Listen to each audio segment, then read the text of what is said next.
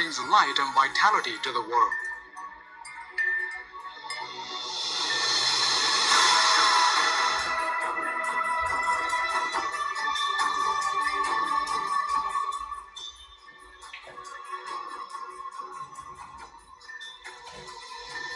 Legends say there were ten Taiyang in the sky in ancient times. People couldn't put up with the hot weather brought by ten Taiyang.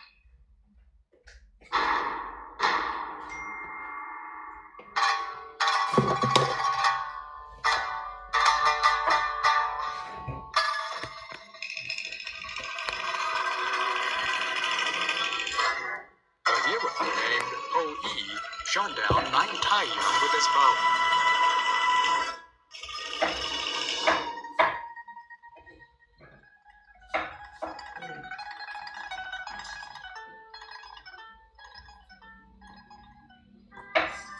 Chinese created a calendar according to shadows produced by the last Taiyang.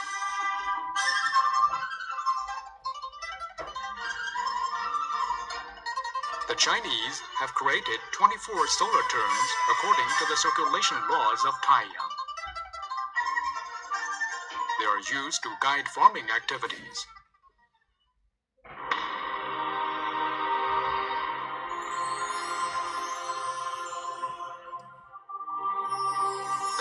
rise and scent of Taiyang represents hope in the hearts of Chinese people.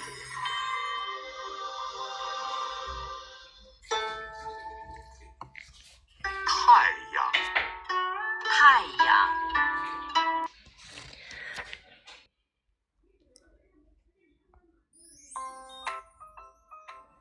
Taiyang.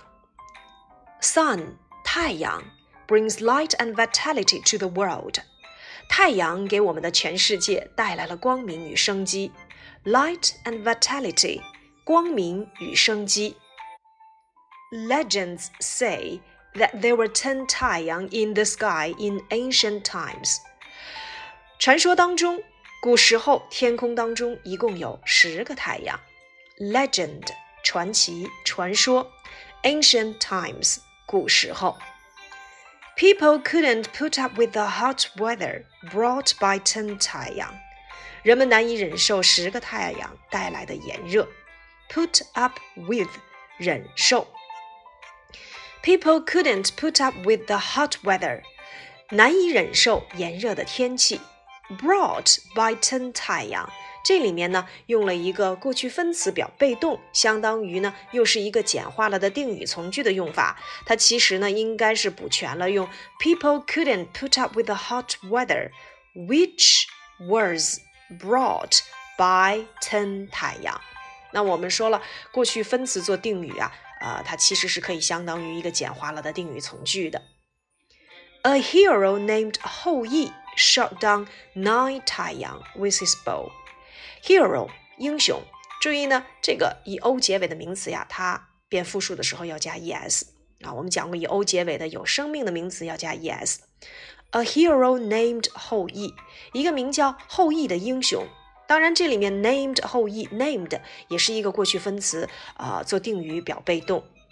一个名字叫做后羿的英雄 shot down shot 原型呢就是 shoot 啊，那么射掉了九个太阳，用他的 bow 弓箭。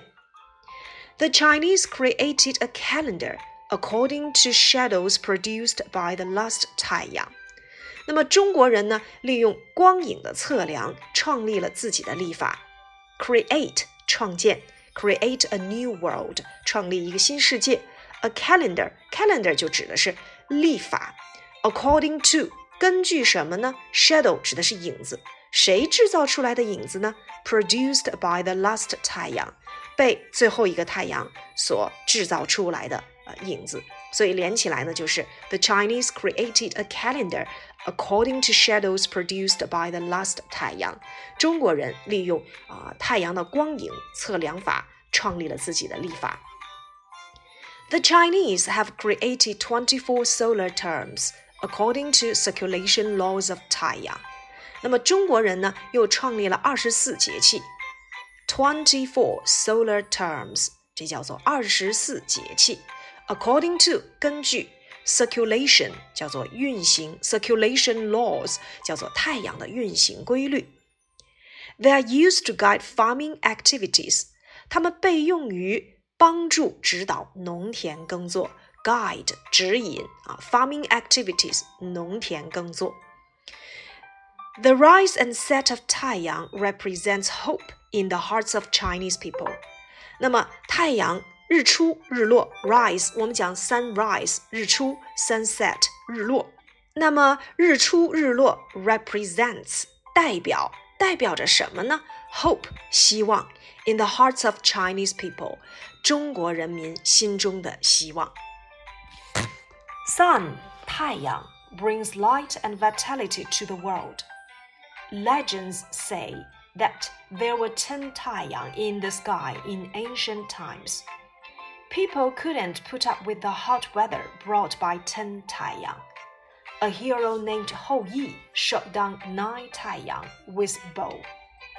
The Chinese created a calendar according to shadows produced by the last Taiyang. The Chinese have created 24 solar terms according to the circulation laws of Taiyang.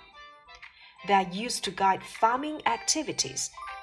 The rise and set of Taiyang represents hope in the hearts of Chinese people.